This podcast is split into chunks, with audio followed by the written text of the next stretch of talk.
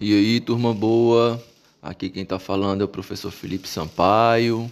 É, como vocês já sabem, vou estar responsável aí pela disciplina de ciências e vamos para nossa primeira correção da nossa primeira atividade de 2021. É, eu resolvi trabalhar com vocês de uma forma diferente, na forma de podcast. Podcast é nada mais do que vou estar gravando aqui uns áudios a respeito das explicações das nossas atividades e vocês vão acompanhando aí e para, para que possamos sanar as nossas dúvidas da melhor forma possível, tá certo?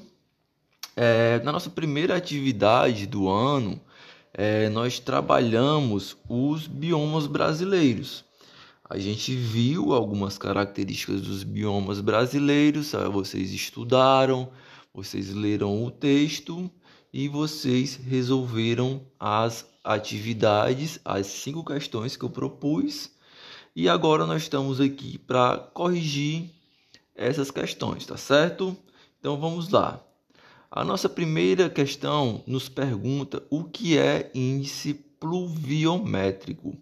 É, gente, quando vocês escutarem alguma coisa relacionada a pluviometria, a esse prefixo plúvio, vocês podem associar isso a nada mais, nada menos do que a nossa querida e amada chuva, tá certo?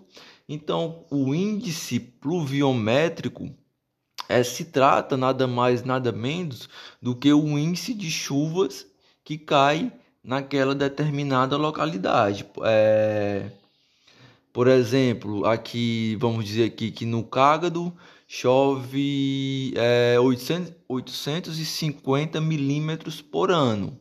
Quer dizer que o índice pluviométrico do Cágado, o índice de chuvas do Cágado, é 850 milímetros por ano.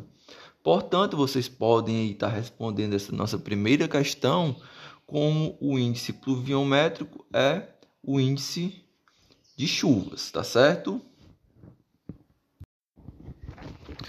Segunda questão: qual a relação existente entre a latitude e a temperatura?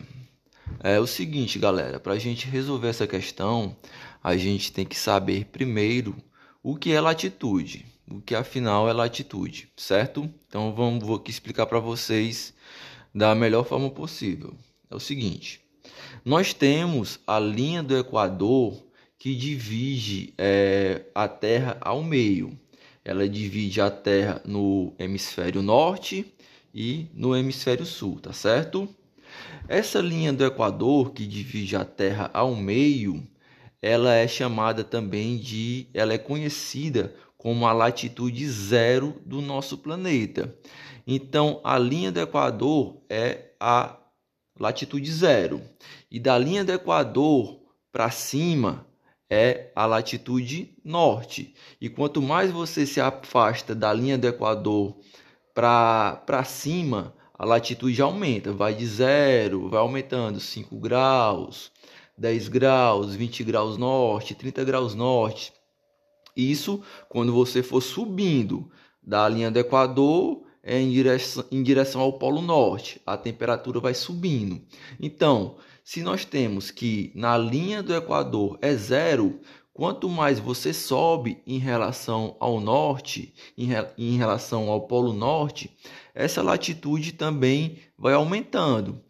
E a mesma coisa acontece no sul. Se você partir da linha do Equador, que é zero, é, para o Polo Sul, para a parte sul do nosso planeta, a latitude também vai aumentar. Vai sair de zero para 10 graus sul, aí você desce mais ainda, 20 graus sul, e vai descendo, descendo, descendo, até chegar ao Polo Sul.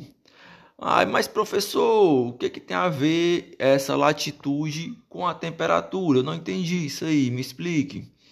É o seguinte, é, o que, que acontece quando você sai da linha do Equador e vai, vamos dizer, em relação ao Polo Norte, em relação às geleiras? A temperatura, à medida que você vai subindo em relação ao Polo Norte, ela vai diminuindo. A mesma coisa em relação ao sul. À medida que você sai da linha do Equador em direção ao Polo Sul, a temperatura também vai diminuindo. Quanto mais você se afasta da linha do Equador, mais essa temperatura diminui. Isso quer dizer também que a região mais quente do nosso planeta, que recebe a maior intensidade de radiação solar, é justamente a linha do Equador. E quando você se afasta dessa linha do Equador, tanto ao norte quanto ao sul, essa temperatura ela vai diminuindo. Então, é, respondendo à segunda questão, qual a relação existente entre a latitude e a temperatura? Você pode dizer que quanto maior for a latitude, menor será a temperatura. Ok? Terceira questão. Em relação às zonas térmicas, a maior parte do território brasileiro está compreendido em que zona? É, Para responder essa questão, é, nós temos que ter em mente o conceito de zonas térmicas. O que são zonas térmicas, professor? É o seguinte: é, no nosso planeta nós temos três, bem delimitadas, três zonas térmicas. Nós temos a zona tropical, que é a zona mais quente do nosso planeta, que está compreendido ali nas proximidades da linha do Equador. Nós temos a zona temperada, que é a zona compreendida mais distante da linha do Equador e por consequência que a gente já viu isso quando a gente estudou a primeira questão, a gente é, nessa região é, por ser mais distante um pouco da linha do Equador, apresenta uma temperatura menor. E nós temos as zonas polares. As zonas polares são as regiões, é, são os polos do nosso planeta, são as regiões mais distantes da linha do Equador e, por consequência, apresentam as menores temperaturas, tá certo? E a questão pergunta: a maior parte do território brasileiro está compreendido em que zona? Na zona tropical, na zona temperada ou na zona polar?